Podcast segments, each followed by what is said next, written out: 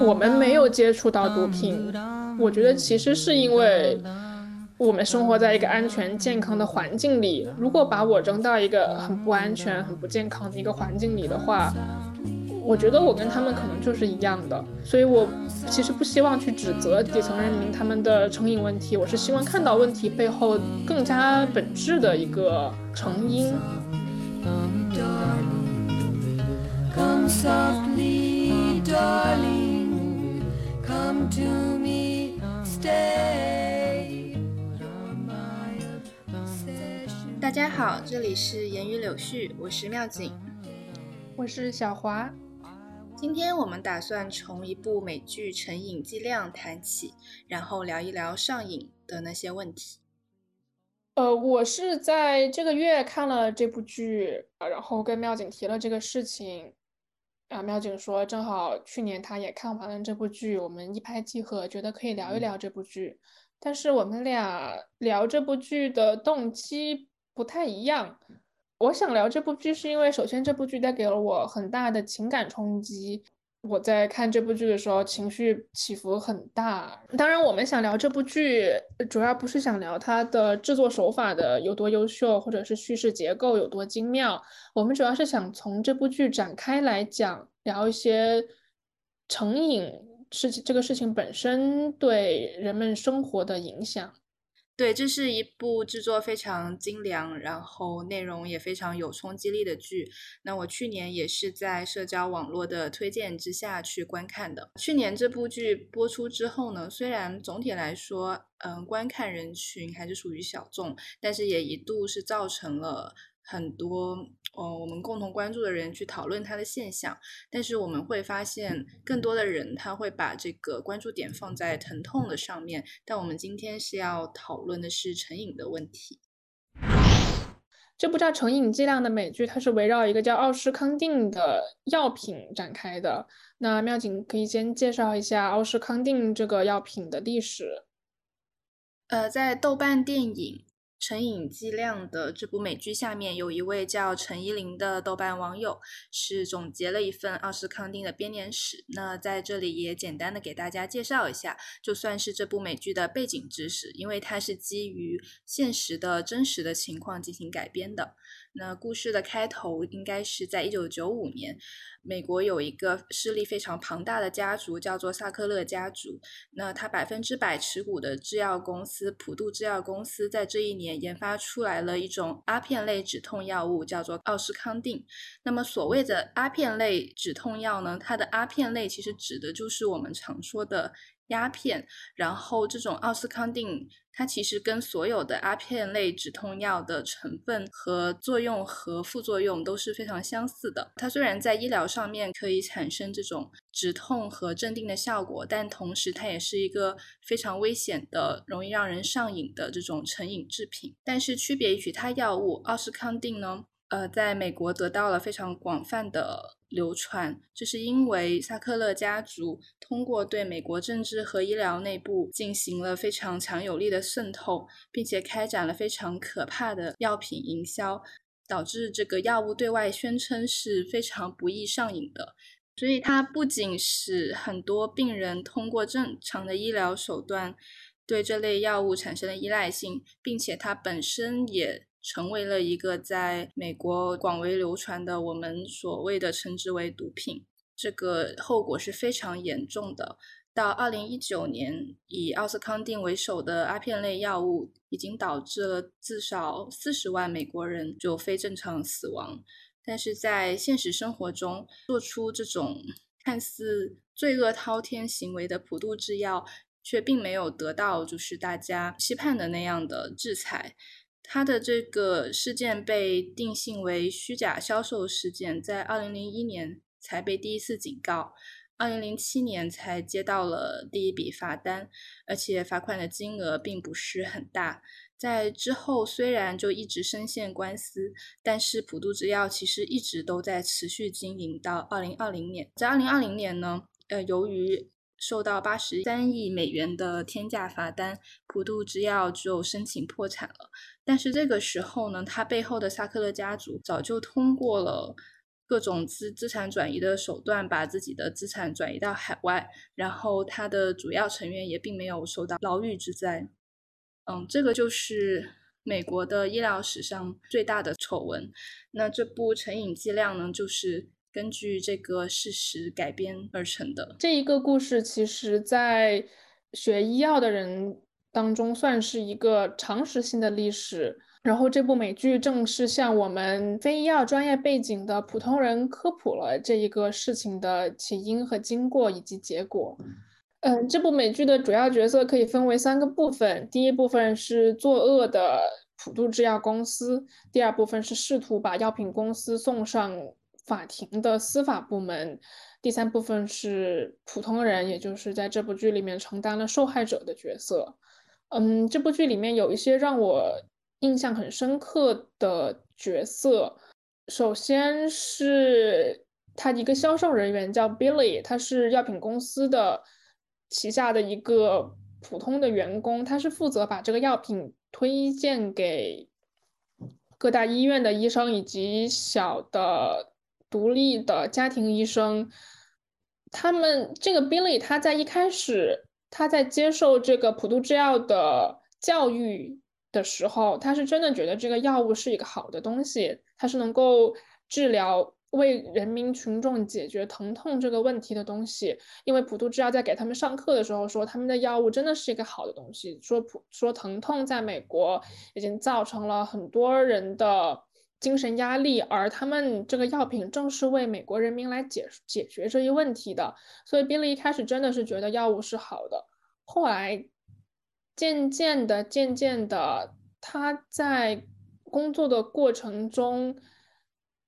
看到了很多的事情，他开始怀疑这个药物的有呃正当性。他开始他的道德，我们可以看到他的道德天平开始左右摇摆。他觉得他开始他开始发现这个药品应该是有一定的成瘾性的。这个药品并没有普渡制药宣传的那么神奇。但是这个时候他已经通过他的工作赚了很多很多的钱，他就。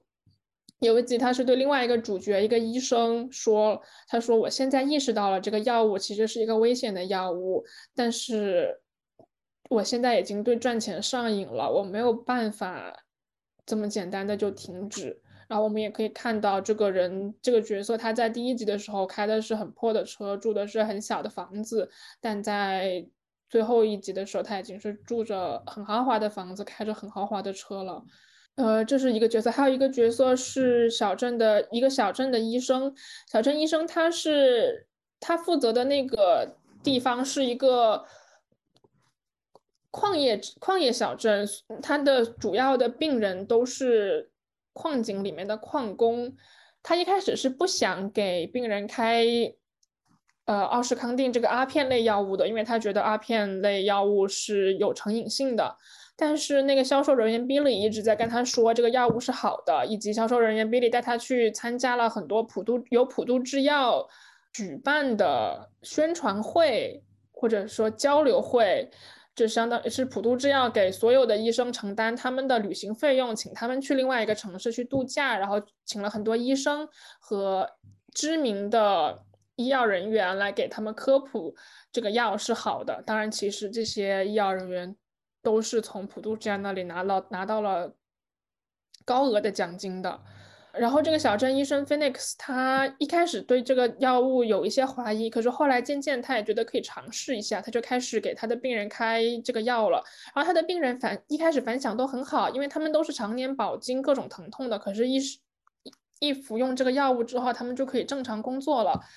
而且也是因为他的病人一般都是一些。比较底层的穷苦人民，他们是非常需要这份工作来养家糊口的，所以这个药物给他们的生活带来了极大的改善，他们可以正常去工作，然后正常的赚钱。一开始，这个医生也觉得都是一件好事，可是后来渐渐的成瘾问题显现之后，问题就出来了。菲尼克斯医生后来是因为为了治疗车祸，他自己也服用了这个药物，然后他自己也也成瘾了。呃，是这样，因为因为我看这部剧的时间已经过去比较久远，虽然它的确给我留下了很深刻的印象，但是有一些场景已经模糊了。然后最近是我在微博上有关注的一个博主，他他有发一段话，就是关于这部剧的。然后然后我我也觉得有很深的共鸣，所以在这里引用一下。呃，一位叫做巴布尔的博主啊，他他说到说，他觉得《成瘾剂量》这部剧。拍的最精彩的地方是，导演很明确的告诉我们说，制药公司它之所以会做出这样的决策，并不是它整体考虑后高瞻远瞩、反复权衡的决定，而就是因为他们内部各方势力在争夺控制权。然后个人博弈的一个结果，所以所以在这部剧里，你可以看到镜头上一分钟是股东大会上每个人的勾心斗角，下一下一分钟是受害者们不堪一击的家庭日常生活。所以在这种这种镜头语言里，就能很明显的感觉到一个个人决策对许多家庭产生的毁灭性的结果。是啊，那个有呃医药公司的一个。有一个主角叫 Richard Zackler，他是从头到尾负责了这个药品的研发和宣发。我们可以很明显的看到，他之所以这么急功近利的想要把这个药品推广在市场上面，其实是因为他特别想在家族里证明他自己的能力，他想跟他家族的其他兄弟姐妹、父母、表亲。都证明自己是一个能力很强的人，所以他特别强硬的一定要把这个药品在市场上推广出去，导致了万千美国人民的成瘾问题及死亡问题。他根本就有可能他不是不关心，他只是不知道，他也不在乎。有可能他真的觉得他自己是在为人民解决疼痛这个问题。有可能他知道自己是在说谎，但是总而言之，事实就是很多普通人民承受的苦难都是所谓的高层相互角逐和博弈和斗争的结果，并不是他们相互探讨如何能够让事情发展的更好的结果。呃，我觉得看这部剧还给我带来一个感受，就是其实人们就尤其是我觉得中国的人们对上瘾这个问题是存在一定误解的，因为我们通常情况下会把上瘾和个人意志力薄弱和道德感缺失联系在一起，但是很多时候其实并不是这样的因果关系。我我觉得可以拿我们自己来举例，因为上瘾问题，它它不仅仅是说对毒品上瘾，在我们生活的方方面面，它已经完全就是渗透进来了。啊，这一点我是深有感触。就有人要开始忏悔了？不是，我不忏悔。对我我对这个问题，我我不我不忏悔。但是我之前跟妙姐在闲聊这部剧的时候，我们有聊到。我们俩的天性的差异，妙景之前跟我讲的是，他觉得不是很理解成瘾的普遍心理，然后我感到很诧异，因为我觉得我非常能够理解成瘾的这个心理，因为我自己我感觉我是一个非常容易成瘾的人，我是一旦我喜欢一件事物。我就会很容易沉迷进去。比如说，我今天喜欢吃这么一个东西，我觉得今天吃到了一个好吃的菜，那么我可能接下来一个月都会持续只吃这一个菜。如果我听到了一首我觉得很喜欢的歌，我可能会把这首歌循环播放好几天。如果我看到一本喜欢的书，或者是影视作品，或者是游戏，那么我会。在这一段时间里面，要坚持把它完成，要把这本书看完，或者把这部剧看完，或者把这个游戏打通关，然后我才能够放下心来去做其他的事情。所以我能够感受到，我在日常生活中，我是只要我喜欢一个事物，我就会对它上瘾。我感觉到，我感觉自己是一个成瘾性很高的人。呃，这当中有一些是无关紧要、无伤大雅的东西，比如说喜欢吃一个东西，那么我就连续吃一个月，这个。虽然没有那么健康，但是危害性也不是很大。然后循环播放一首音乐，这个也都对生活没有任何影响。但有时候我会因为沉迷于影视作品或者游戏，而让我感觉自己原本的生活受到了干扰。我可能会今天本来应该拿这个时间去洗碗，然后结果我拿这个时间去去做了我目前正在成瘾的这件事情。我本来有很多其他很健康的兴趣爱好和生活规律，都有可能会被因为我这个成瘾行为给打断。那么最近一次的这个现象是 塞尔达。我玩塞尔达之后，我觉得它是一个很吸引人的游戏，然后导致了那两到三天之内，我除了工作之外，我整个人的情绪都被塞尔达所牵动。然后，但我能够及时意识到它对我的生活造成的影响，所以三天之后我就把它卸载掉了。当然，我并不是说塞尔达这个游戏本身是一个。不好的东西，因为我本身是很认可任天堂这个公司的，我也觉得塞尔达是一个品质很好、很优秀的游戏。可是它确实是目前对我的生活造成了一些我没有办法很好掌控的影响，所以我决定暂时先跟它保持一定距离，直到我能够合理的掌控我玩它的时间的时候，我再可以再重新去接触它。塞尔达其实对我们两个是一个很明显的例子，因为我最近也在玩这个游戏，而且我是从三月底开始玩到现在，应该已经两个月时间。首先，我也认为这是一个很好的游戏，但是我事实上就是我好像从来没有连续玩这个游戏超过两个小时，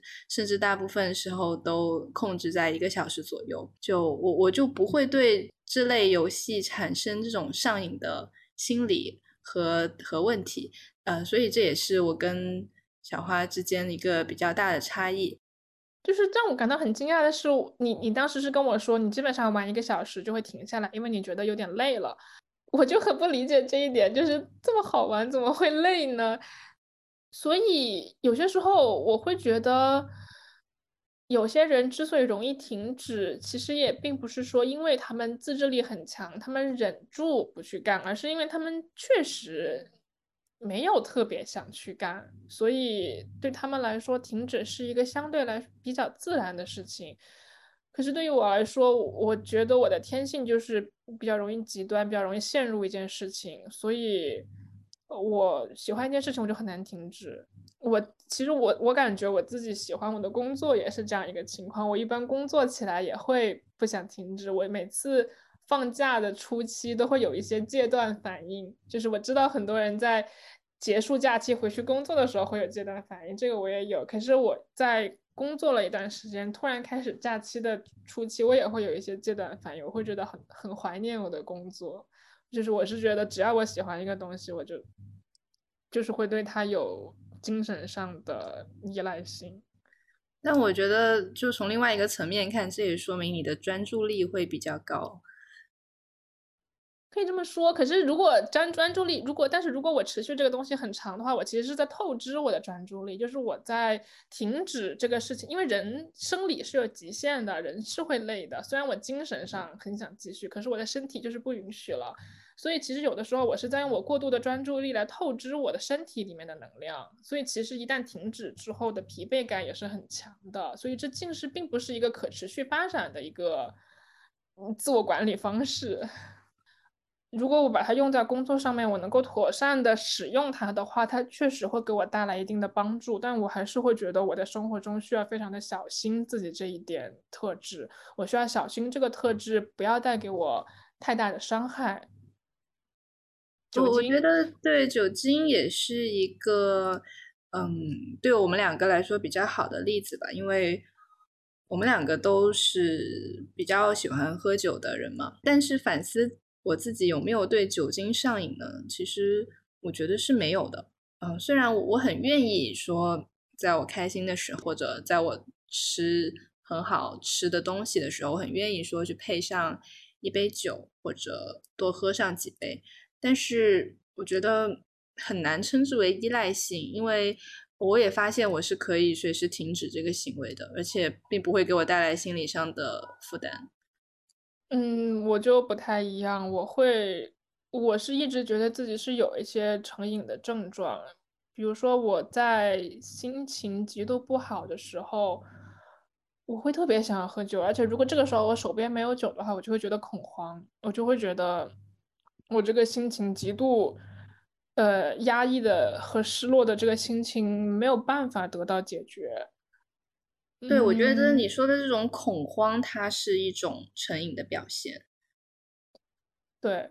但我记得当时疫情居家隔离的时候，我吃的我囤了很多吃的，然后但是酒因为很重了，我一次性不想拎这么多，每一次都是酒快要喝完了，我就会觉得完了完了，我要赶紧出门去超市买东西了，不能让酒不能让酒的储备量没有。哦，那顺着我们刚刚聊的我们两人性格的差异继续往下延展，我想探讨一下成瘾者背后的精神以及心理问题。因为我这么多年来，大概从可能五六年前开始，我就有陆陆续续的呃摄取过一些跟成瘾相关的文艺作品，包括书籍、纪录片、电影、电视剧。我在这样的优秀的文艺作品里面看到了各种各样的人，上瘾的，没有上瘾的。我看了这么多作品之后，我有一个基本的观察，我觉得他们在告诉我们一件事情，就是并不能把成瘾跟道德感缺失和意志力薄弱这样画上等号。首先，是否容易成瘾，它有天性和环境两个维度。有一些人，他在天性上对事物更敏感，对快乐和痛苦都比他人更敏感。这种人，他们在对某一件事情的情绪上的反应是比其他人要强烈的。所有带有上瘾机制的物品带给这些人的快乐，是天性没有那么敏感的人没有办法想象的。然后，而且这些人也比也比天性没有那么敏感的人，在生活中更容易感受到更多的痛苦，而他们在感受到痛苦的之后，需要寻找大量的消解这种痛苦的方式。对某一件事物成瘾是很自然的消解自己其他痛苦的一种方式。嗯，除了天性之外，还有环境，环境越过得越艰苦。人们越容易在这样子的环境里面对某一样事物产生成瘾性。关于这个，我想提到这部美剧里面的一个是主角，一个一名叫 Bessie 的矿工，她是一个他们那个小镇里非常稀少的唯一一个女性矿工。她对自己的矿工身份是感到非常自豪的，因为她能够跟那些男性。做到一样的工作，一开始一些男性是不认为他能胜任这份工作的，但结果他做的非常好，所以他对自己的工作感到非常的自豪。但他生活中面临的一个很大的问题就是，他本人是一个同性恋，而他所生活的那个小镇是宗教信仰非常严格、非常保守的一个地方，他的父母是非常反对同性恋的。我们也可以看到，在美剧里，他一直没有办法跟父母沟通这个问题，哪怕他尝试与父母沟通，他的父母也对这一同性恋这一现象表示出了非常极端的反对。这是第一个角色，第二个角色是小镇医生 Phoenix，他其实是一个很孤独的人。他当年他是算是一个大城市出身的人，然后跟着。他的妻子到了这个小镇上生活，因为他的妻子是出生于这个小镇的。他妻子希望能够为这个小镇做一些事情，但是他的妻子去世了。而他妻子去世之后，他也没有找到任何其他支持自己的伴侣，所以其实他是一个很孤独的人。呃，我们可以看到这两个人，他们本身的生活环境都是有一点问题的。他们一开始都是正常的使用这个药品治疗自己的疼痛，在他们开始对这个药品上瘾的时候，其实都是他们的生活经历正在经历非常痛苦的一个阶段。比如说那个矿工 Betsy，他是因为没有办法跟父母沟通同性恋的这个问题，没有办法抛弃自己。自豪的这个矿工的身份，因为 Betsy 他有一个女朋友，他的女朋友希望他们离开这个小镇去其他地方，因为这个小镇太保守了。他们希望他女朋友希望他们两个人一起去其他更包容的地方生活。可是 Betsy 对自己的矿工身份感到非常的自豪，他不想丢失这这一份工作，以及他希望父母能够理解自己的处境。没有办法，他这些现非常现实的困难都没有办法得到解决，而正是在这个时候，他开始服用药物。而渐渐的，他开始对这个药物产生了依赖。Betsy 在决定离开矿工生活的时候，他其实是把自己的那个药给扔掉了。他因为他也隐约的意识到这个药可能有一些不太好，所以他希望能够不依赖这个药。他是把药扔掉了。结果过了两天，他因为生活里遇到了一些很难解决的问题的时候，他的精神一度崩溃了。然后他那个时候他就非常焦虑的想把扔掉的药找回来，但是没有，他的药已经扔到垃圾车里，垃圾车已经被送走了，所以他当时没有办法拿到那个药。他就在这样子的极端的失控的情况下，开始去找不同的医生来给自己开处方，因为当时去药店买药还是要找医生开处方的。呃，他就开始有一些医生他。看你经常开这个药之后，他就会不给你开了。所以 Betsy 他是会不同同去很远很远的地方找不同的医生，说自己背还是哪里有伤，所以需要使用服用这个药。而这个事情一旦开始了，就很难停止了。除了这一部美剧之外，我还看过其他的作品，我在这里可以提一下。一个电影叫《漂亮男孩》，是由甜茶主演的。但这个电影本身，我觉得拍的一般。但是我看过他的原版的书籍，是叫《Beautiful Boy: A Father's Journey Through His Son's Addiction》，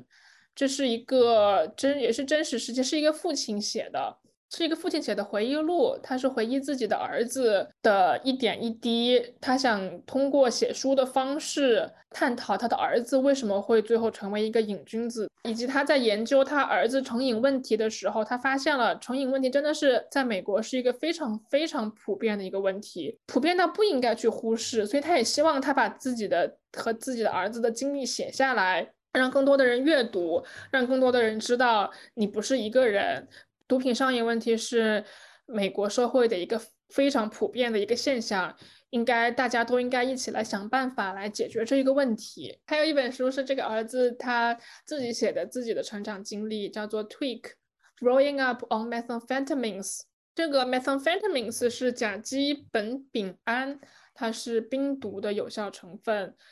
是目前已知的成瘾性和依赖性最强的成分之一。还有一个美剧叫《火线》，《火线》讲的是在美国东部的一个很贫穷的一个城市的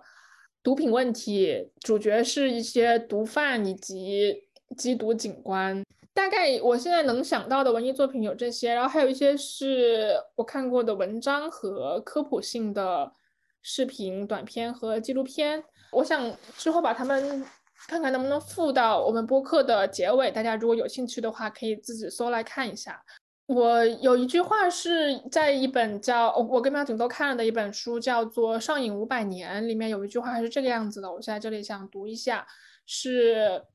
嗯，历史学者苏珊斯皮克认为，资本主义和医药界获利，并不只因为我们原本有嗜好高热量食品与精神刺激物的生理倾向。也因为人类各式各样的身心灵苦恼是无所不在的。哇，我刚刚一直在用毒品成瘾来来说，是我觉得可能对于我们来说是非常遥远的一件事情。所以我觉得可能大家还是会对呃毒品上瘾的人有一些非常难以理解。但是我觉得我们可以用一个类比，就是。高糖高热量的食物对于人类有普遍天然的吸引力，这个大家应该都是同同意的。而我们绝大部分人都会在心情非常不好的时候，通过食用高糖高热量的食品来让自己感到心情好。这个我们在最后聊现代生活的压力与广泛流行的合法成瘾制品时，会继续探讨这个问题。而我现在想提到这一点，只是说。但正是因为我们生活里有那么多辛苦和痛苦的事情，我们确实是需要一些指生理上的刺激来来让我们平复心情。从这一点上来讲，我是非常能够理解瘾君子的心情的。而且，其实这也是我这期播客想聊这一个的初衷，就是我希望大家能够理解，其实。我们没有接触到毒品，我觉得其实是因为我们生活在一个安全健康的环境里。如果把我扔到一个很不安全、很不健康的一个环境里的话，我觉得我跟他们可能就是一样的。所以，我其实不希望去指责底层人民他们的成瘾问题，我是希望看到问题背后更加本质的一个成因。还有一个可以提到的就是，其实在美国服用。成瘾制品的人很多，可是我们也知道个体差异是千差万别的。有些人服用会很容易就成瘾，有些人服用其实没有那么容易成瘾。我想举个例子，就是在华尔街工作的人，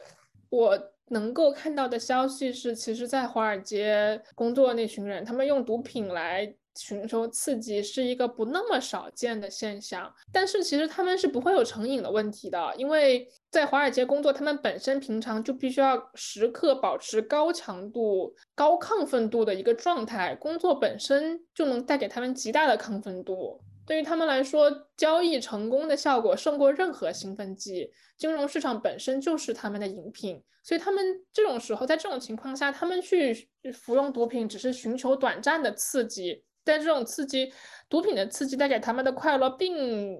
不一定能赶上他们工作本身的那种亢奋度，而且他们也很有钱，所以他们也能够完全能够消费得起毒品。所以其实毒品对他们来说的伤害没有那么大。毒品对他们来说，可能就跟奶茶对于我们来说一样，虽然有一定的危害，虽然喝完奶茶之后要减肥，可是它对他们的伤害来说没有那么大，永远是底层的。没有钱的贫苦的人民在承担这一后果。在这部美剧里面，也我们也可以看到，其实结局是给了我们一点希望的。虽然我觉得这个美剧带给他讲了很多的社会的阴暗面，描述了很多我们无能为力的残酷的事实，可是，在结尾其实是给了我们一点希望，就是那个小镇医生 Phoenix，他最后其实是重新振作起来了。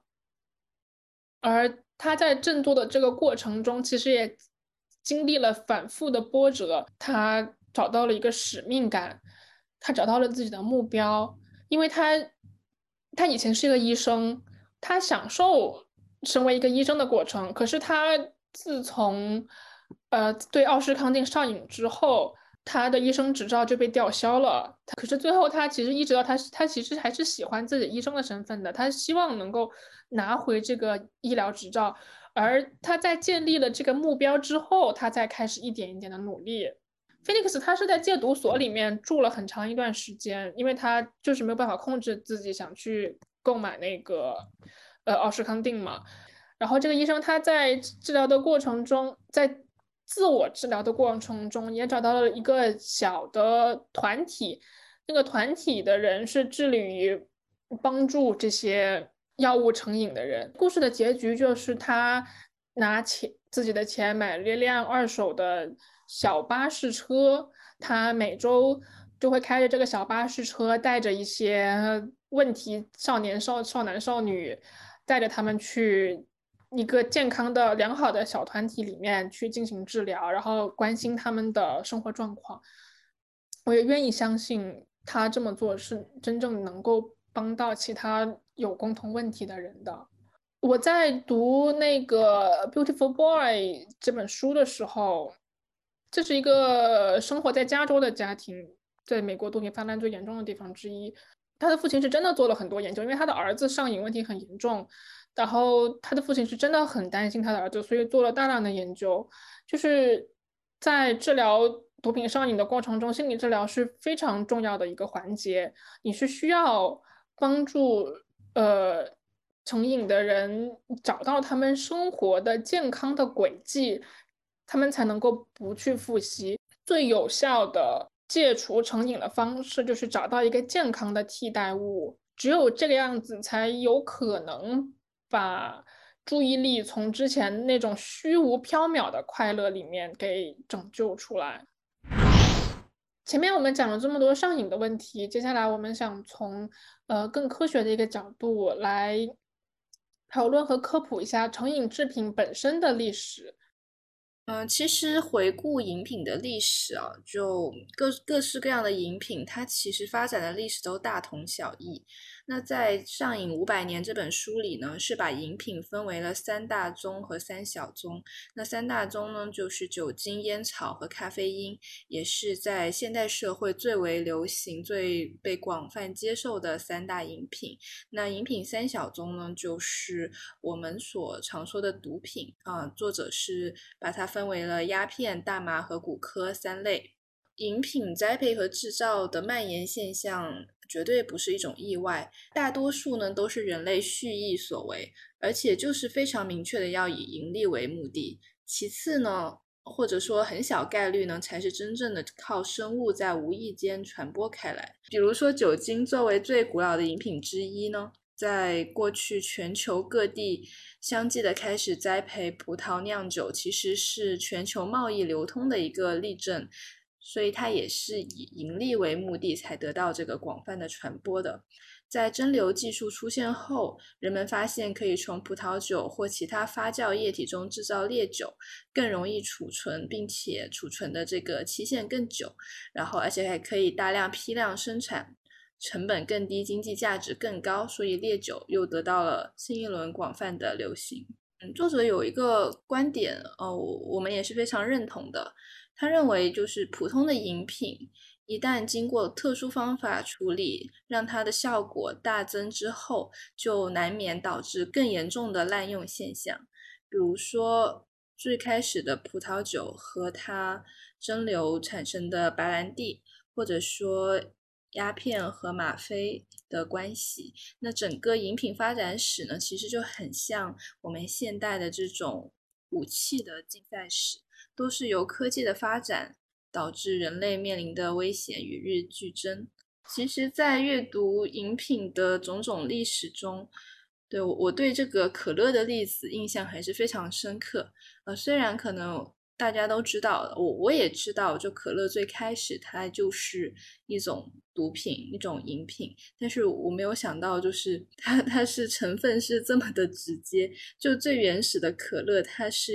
直接是由酒精加上骨科就是混制而成，这基本是两种就人类在工业化以前就知道两种最强烈的提神物质，然后是直直到当时可能是美国处应该是处在禁酒时期，然后它才去除了酒精的成分，成为非酒精的饮料。后来在一九零三年才去除骨科成分。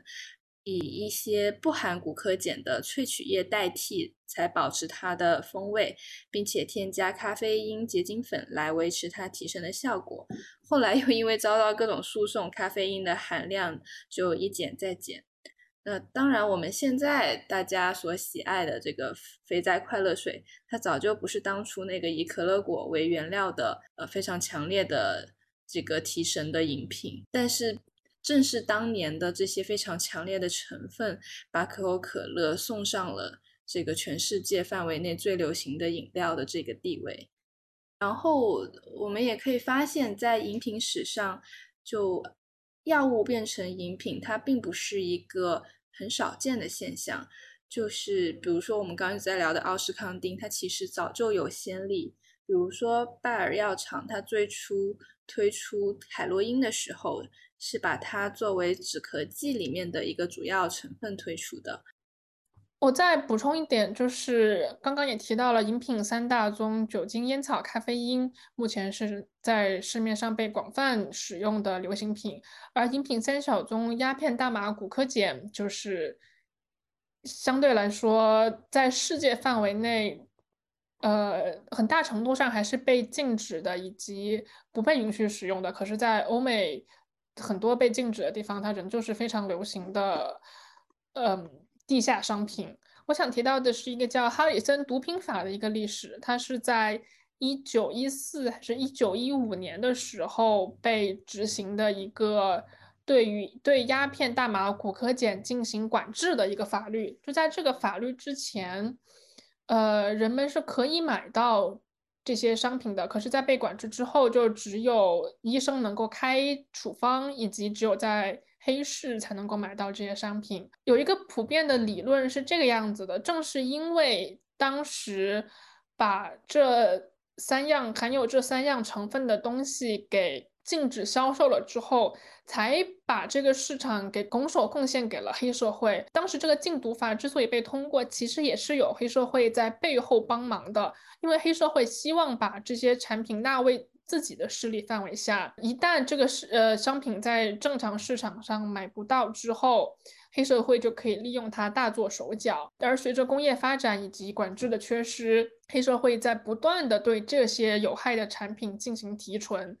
因为这些产品如果只是你摄入一点的话，对于身体的伤害已经成瘾性都没有那么高。在黑社会里面，为了流通的方便，为了为了储存流通的方便以及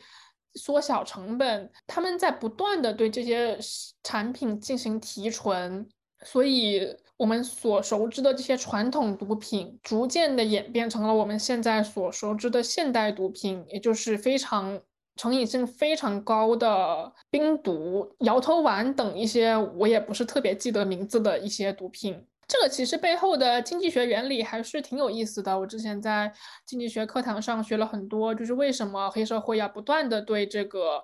毒品进行提纯，以及为什么由黑社会掌管鸦片、大麻、古柯碱的危害如此之大，所以很多经济学家才希望能够把它们给合法化。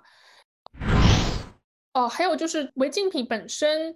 的初衷目的已经结果大相径庭的，还有一个事情就是美国的禁酒令。美国在嗯一九二零年至一九三三年是有禁酒令的，那个时候是不能够购买酒精的。然而，正是在禁酒令的过程中，大家都开始自己酿酒，才有了现在美国各州种类繁多的精酿啤酒的出现。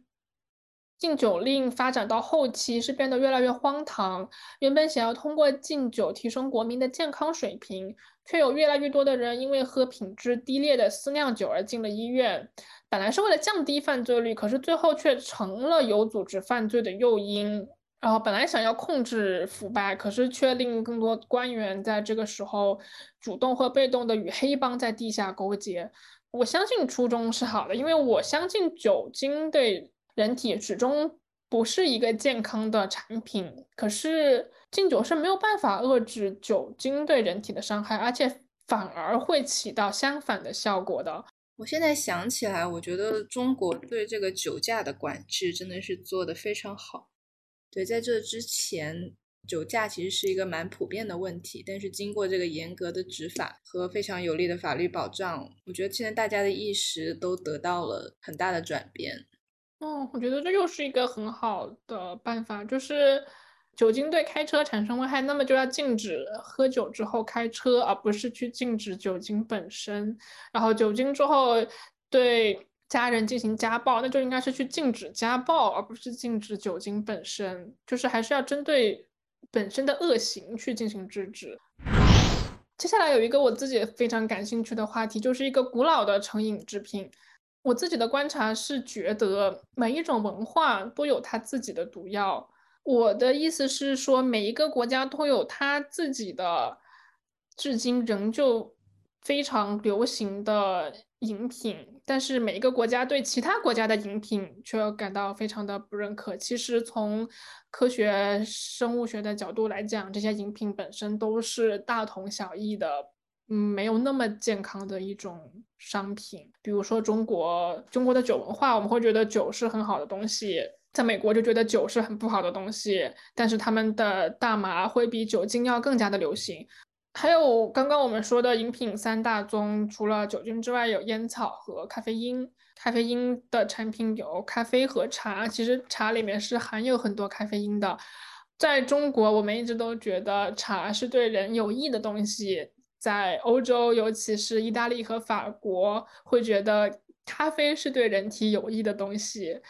他们是真的觉得这个对人体是有益的。抛开剂量谈毒性都是耍流氓，所以这个东西到底是有没有益，要喝多少是最有益的，这个我们暂且不谈。但英国与意大利和法国不一样，英国就是茶喝茶的。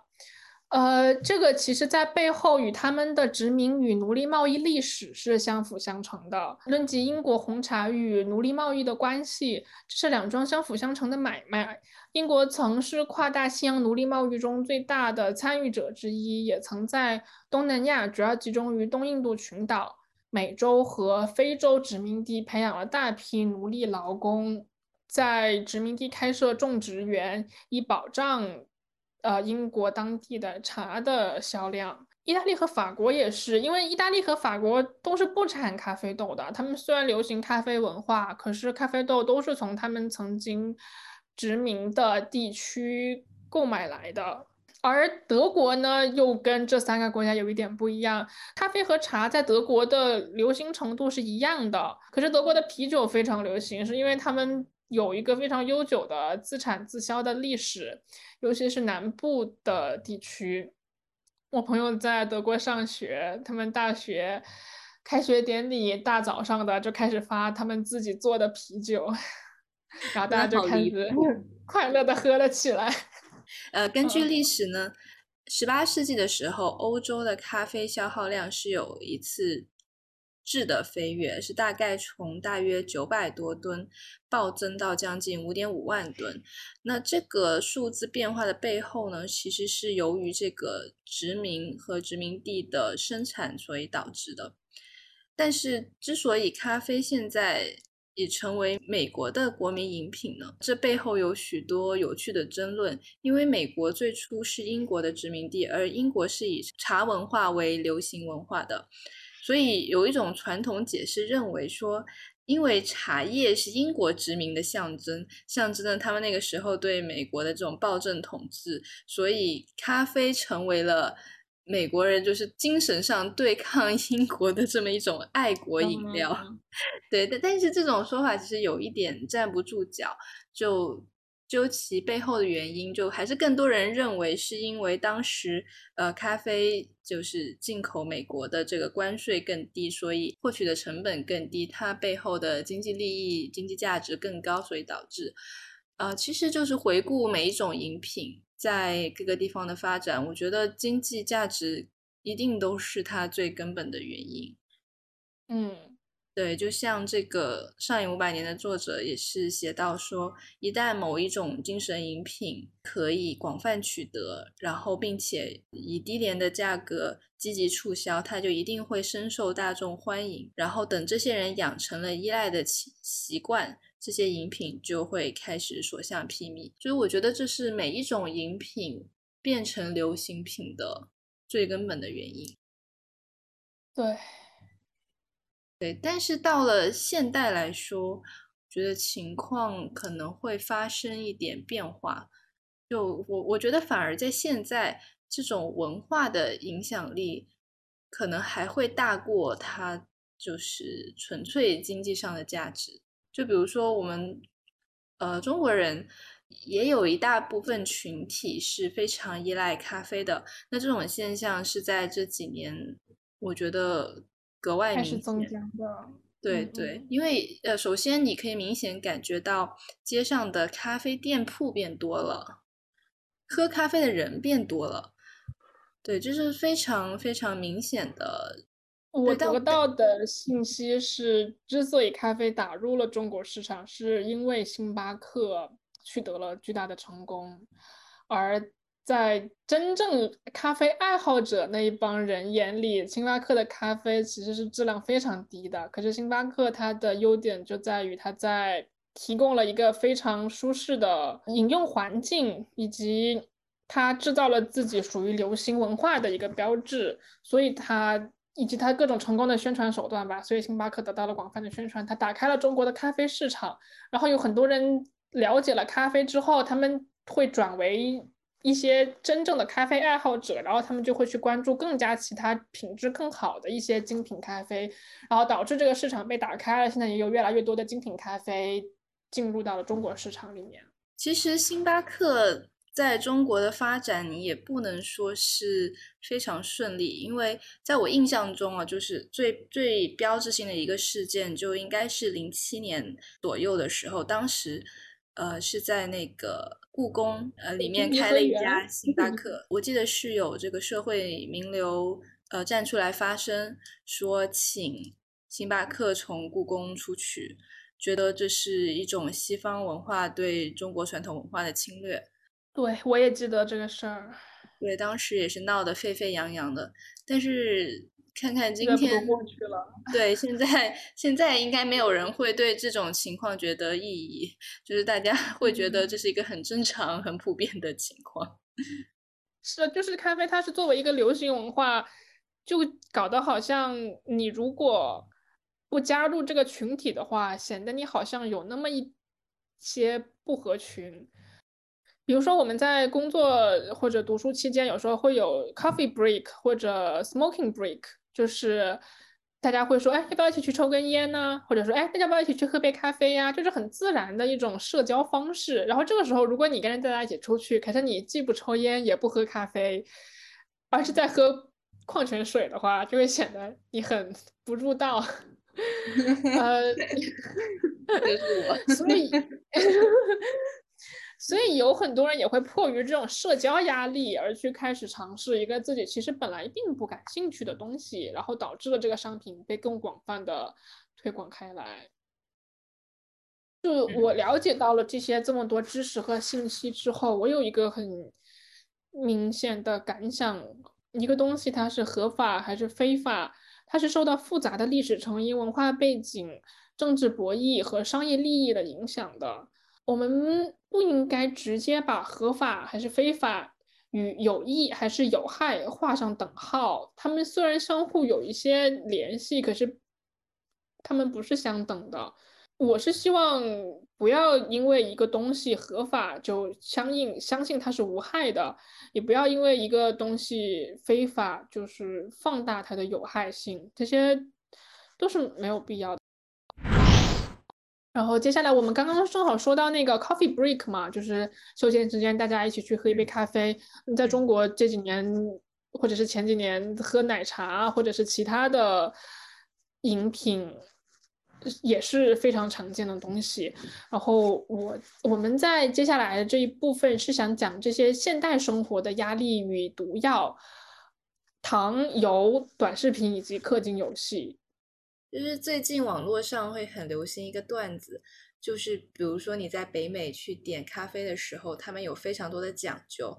比如说这个烘焙方式，或者这个加不加奶泡之类的。就就我们作为这种不熟悉咖啡文化的人，去到之后肯定是会一头雾水。但是只要你类比一下，你在国内点奶茶的方式，其实你就明白了。那你点奶茶的时候，你是不是也要选半糖、少冰？然后加不加珍珠，然后去不去芝士，其实这个 对应起来都是一样的。嗯，同一个商品体系，只是不同的文化有不同的自己适用的商品。然后就是现在，比如说像国外的话，会有就是休息的时候会喝杯茶、抽根烟，但是在国内，就我我自己在社交网络上了解到的，就是大家。一起聚会就会很自然的要点奶茶，或者是果茶，或者是这种饮品。然后如果你不喝的话，就会有一点奇怪。你的感受是这样吗？你一般会点什么？哦，因为因为我平时自己喝这这类饮品的场景不是很多，但是跟大家一起出去玩的时候呢，呃，我都会选择点的。我其实还蛮喜欢喝果茶带冰沙类的。原来会比较喜欢加芝士哦，最近就不加了。但是，但这其实都是我觉得差异其实不是很大。包括很多我朋友喜欢点什么三三分糖、五分糖，然后是觉得可以热量少一点。其实我我是觉得没有什么差别的，就糖糖分含量还是很多。就是为什么奶茶类的饮品会流行起来呢？那非常本质的一个原因还是因为它好喝嘛。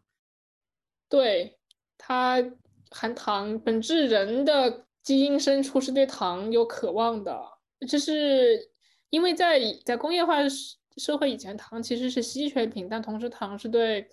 人体有很大帮助的东西。可是工业化生产糖以后，糖变得如此的廉价和随处可见。但是人的基因里面还没有反应过来，糖其实现在已经对于人类的身体其实已经是成为一个负担了。现在高血高血糖、高血脂、高血压、高血糖，就是糖尿病已经是现代生活里面很最普遍的一个病之一了。但是还是很难抗拒，因为糖就是 让人觉得快乐。嗯，包括碳水化合物、油炸食品，它就是生理上在远古时期，因为它能够让饥饿的人快速的补充能量。但是我们现代社会已经不需要补充能量了，我们生活在一个能量过剩、物质过剩的一个社会环境里，但我们的身体还没有反应过来，还是很对能量感到无比的贪婪。那个《上瘾五百年》里面有一段话是这样子的：演化医学专家伦道夫·内瑟和乔治·威廉斯说，人类千百年来努力要创造一个真正流出蜜与奶的环境，结果却发现许多现代病和过早死亡都该归咎于这个创造出来的成果，真是莫大的反讽。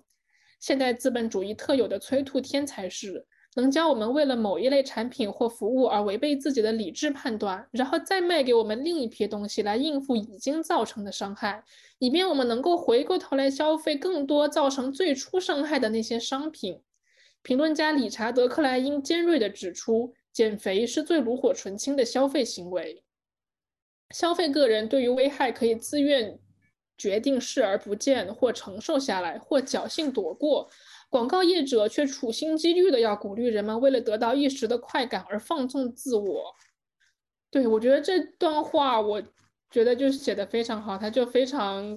准确的刻画了我们现代社会的群像。我们平常吃太多的糖、油、碳水化合物，然后我们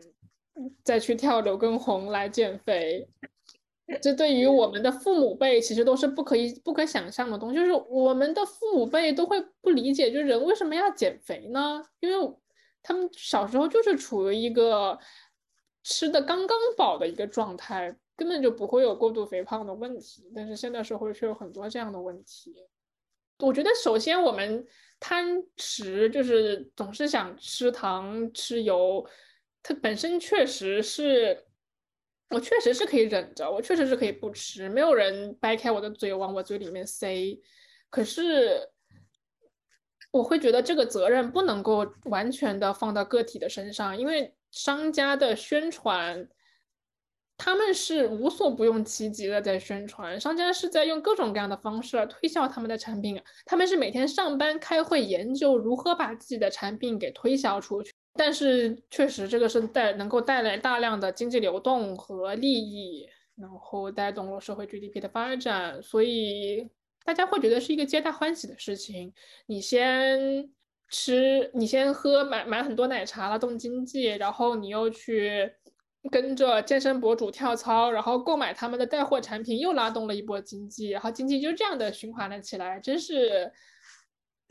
听起来很好的呢。对啊，皆大欢喜。说起奶茶，这个我们这一代 喝奶茶过量的人都还没有到会得糖尿病的年纪，所以我们也没有办法指出这个产品它是不是有害人体健康的。但有一个产品，现代流行的产品，我们现在我觉得已经是很绝大部分人都可以意识到它的危害性，可是却没有办法。轻易的摆脱它，那就是软件。呃，软件包括社交软件、短视频软件以及氪金游戏。我有一个纪录片，呃，Netflix 出的，叫《The Social Dilemma》，翻译过来是“智能陷阱”。去年还是前年出的吧？里面有一句话让我印象非常深刻。他说：“全世界只有两种产业会把客户称为使用者，一个是毒品，一个是软件。”呃，这个纪录片它是采访了很多前谷歌和脸书和那些大大头科技公司的前员工，采访他们对于自己制作的这些产品的感想。有这么一些人，他们会觉得这个软件本身的销售和推广是有一定的问题的，他们的。制造这个软件的目的就是要让人停留更多的时间，就是要吸取人的注意力。他们每天在团队里面研发的都是这样子的事情，然后他们自己有时候也必须使用那种禁止自己使用这个软件的工具来让自己不要那么沉迷，就是 Facebook、Twitter、Instagram 那些，他们会有有这样手机上有这样子的软件，应该中国也有，就是你要通过监控屏幕时长，或者说是有些软件可以防止你打开其某一些其他的软件，有些软件可以限制你使用某一个软件的时间，就是人们在沉迷这些软件之后，不得不开发其他的软件来防止自己沉迷这些软件。这现象我觉得也符很符合刚刚那个刚刚我们引用的那句话，就是教我们为了某一类产品或服务而违背自己的理智判断，然后再卖给我们另一批东西来应付已经造成的伤害。这个现象，我觉得现代人应该是能够体验到的，就是短视频上瘾的，或者是社交网络上瘾的，就是无意义的刷朋友圈、刷微博。很多人能够意识到这个行为其实没有什么意义，也没有那么快乐，但就是。很难停止。我把这一类跟刚刚看起来完全不相关的什么糖油啊或者毒品放在一起，就是因为我们本身这一期是在聊上瘾这个机制以及贩卖饮品的商家嘛。我在这个程度上看来，这个角度上看来，我觉得他们是非常相似的。嗯，对。就这个，其实我们应该都有亲身体验吧。我自己是记得很清楚的，应该是我大二的时候就开始有这种现象。然后，而且这么多年来，就我对社交软件上瘾的这个的对象，其实也是这种 软件更替的这个这个历一部历史。我觉得我最开始是很喜欢刷微博，当然我我现在也是一个。呃，重度微博用户，但是我现在已经不会有刷微博这个行为了。但是我在这个大学的时候呢，我是会，就是每天基本上它可能占用我手机百分之八十的电量和使用时间吧。然后我除了是浏览我自己主页的人群，然后我也会去呃搜索自己感兴趣的话题。或者说，呃，发现自己一个喜欢的账号，就会无止境的这么去刷完他所有的微博。反正就是一定要做这件事情。就是在我不知道该做什么，或者说我想逃避我的考试作业或者其他工作的时候，我就会开始做这个事情。后后来了，逃避现在生活痛苦的时候，更容易沉迷于其他的另一样东西，对吧？对，对。然后后来有一段时间，我很喜欢刷知乎。对知乎的内容，它比起微博呢，它其实会呃稍微不那么碎片化，啊，但是我喜欢刷的内容呢，也不能 说是什么干货或者有含金量的内容，因为也有很多人喜欢在知乎上写编故事嘛，对，也是一些让你比较轻松去看的内容。嗯，那我最近其实用小红书这款软件用的比较多。而且我很明显的感觉到，这个现代科技对于这些导致这些软软件也在不断的进化和进步。因为我应该算是小红书很早的一批用户，呃，也是它刚刚开商城，因为是有很多优惠活动，所以我我会选择在上面买东西。但是我从来都不会去看它的主页内容，因为我觉得很无聊，而且因为那时候日活量很低，大部分都是美妆或者什么相关的。软广没有很多人真正分享自己生活，所以那个时候我是首页看都不看的。对，但是到现在我已经完全把小红书当成了我的一个搜索引擎，就任何我想了解的信息，只要输入关键词，它就会不仅你及时就可以搜索到很多相关的内容，而且在你关闭这个页面之后，在你的主页它也会根据你。你搜索过的关键词源源不断的给你推这些你感兴趣的内容，也就导致你更加停不下来这个行为，所以就，哎，一切托大数据的福。对，所以其实这个，我觉得就是这个成瘾性也是属于，首先他确实没有摁着你的头逼你看，可是他一整个团队每天每夜都在研究如何让你看，那我会觉得。不能把这个跟个人意志力挂钩，我觉得一定是商家是有很大责任的。是的，就比如说，我觉得呃，朋友圈应该很多人也会刷，但是它不至于到一个上瘾的上瘾的程度，因为朋友圈的东西是有限的嘛。你好友再多，我相信最多也就上千个，那你一天也就这么多条朋友圈，你刷完了也就没了。嗯，它不是一个公公开公公共的平台。这个问题，我觉得在现在这个时候，我们应该不要像。传统的观点里一样，把它跟意志力薄弱完全挂钩。它开发者一定要承担相当一部分大的责任。还有一个我想提到的就是氪金游戏。氪金游戏我觉得也是一个成瘾机制非常明显的一个商品。我自己我个人是从来没有沉迷过、上瘾过这种游戏，因为我我是觉得是我没有沉迷这种东西，是因为我玩过。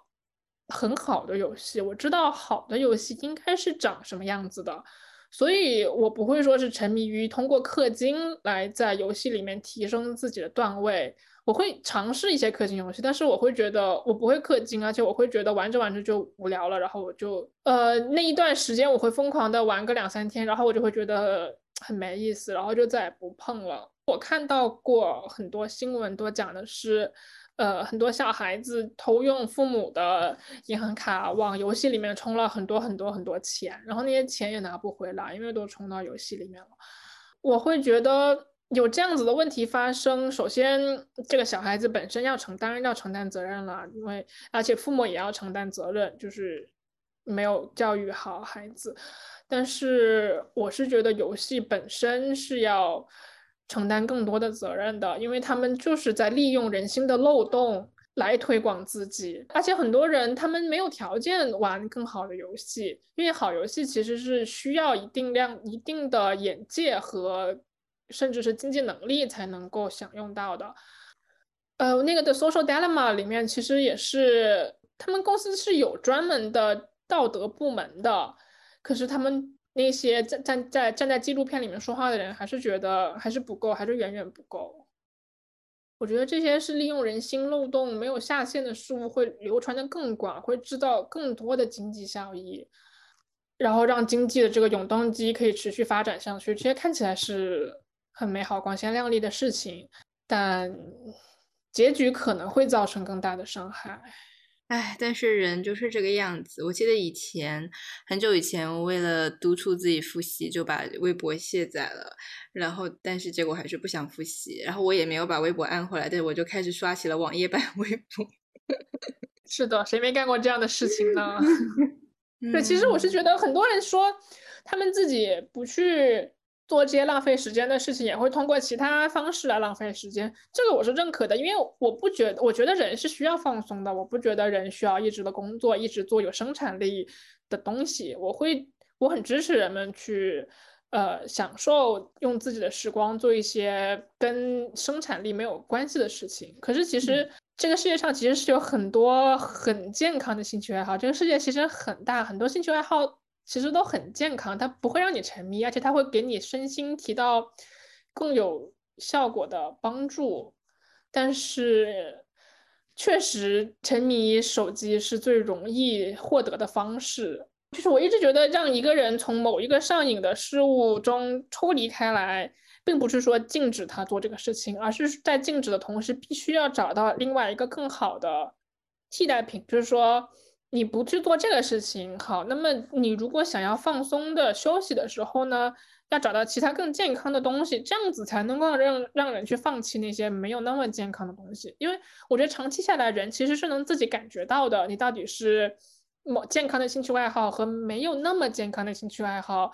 呃，长期下来，人是能够感觉到他们带给他们带给自己的呃变化的区别的。那你觉得有什么比较值得推广的，就是兴趣爱好吗？健康的兴趣爱好吗？比较容易 代替这些无意义行为的。首先，因为开发自己的兴趣爱好，我觉得它是需要积累的，你需要不断的去尝试各种各样的东西，然后才能找到自己真正喜欢的。但是，不断的去找各种各样的东西，其实是没有那么轻松的。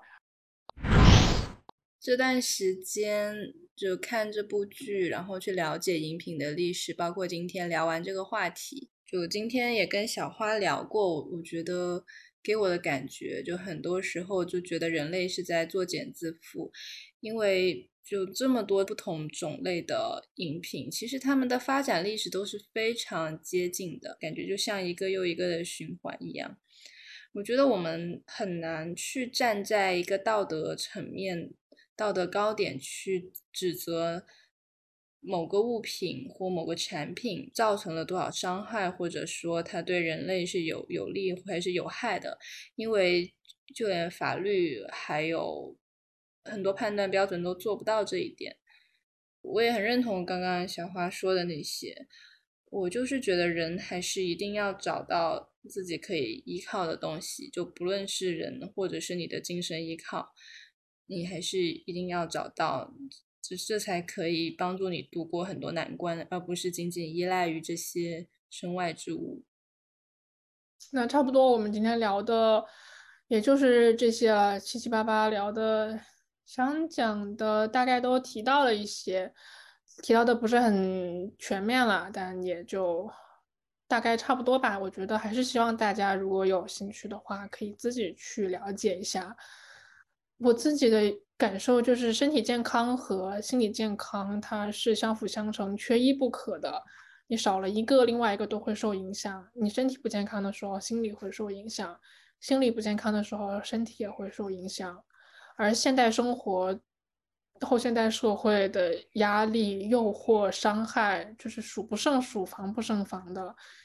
不要去苛责受害的弱者，因为。很多成瘾的人，他们是受害者，他们并不是因为自己本身有什么缺陷。如果真的说，如果要说出他们自己本身有什么缺陷的话，那我宁愿说这是人性的缺陷，这是人类群体绝大部分人都有的缺陷。而有些人幸运没有成为受害者，但是有些人成为了受害者。我是不愿意去苛责那些受害者，以及由于我正是因为我意识到了现在生活的诱惑与压力，不管它是合法还是非法，很多东西它都是合法的，可是它仍旧带来的伤害是，其实是你仔细思考一下，其实是很大的，所以还是保护好自己吧，照顾好自己，保护好自己。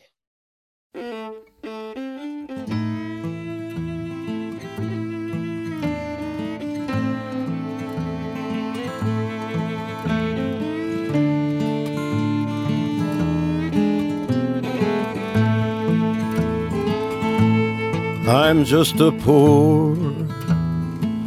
wayfaring stranger traveling through this world below. There is no sickness, no toil nor danger in that bright land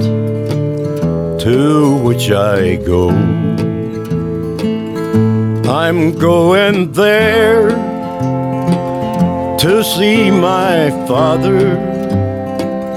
and all my loved ones who've gone on. I'm just going over Jordan I'm just going over home.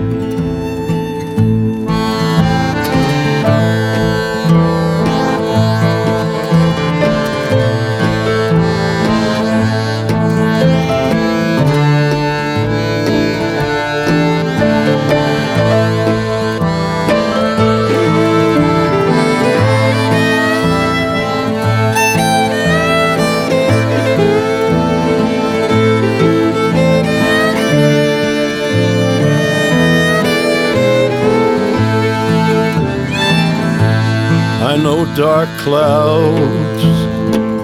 will gather round me. I know my way is hard and steep, but beauteous fields arise before me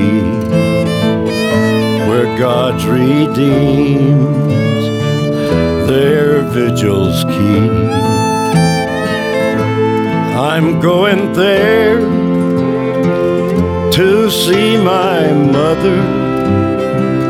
She said she'd meet me when I come. So I'm just going over Jordan. I'm just going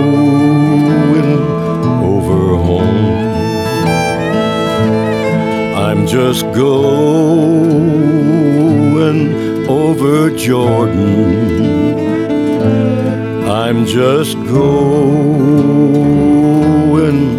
over home.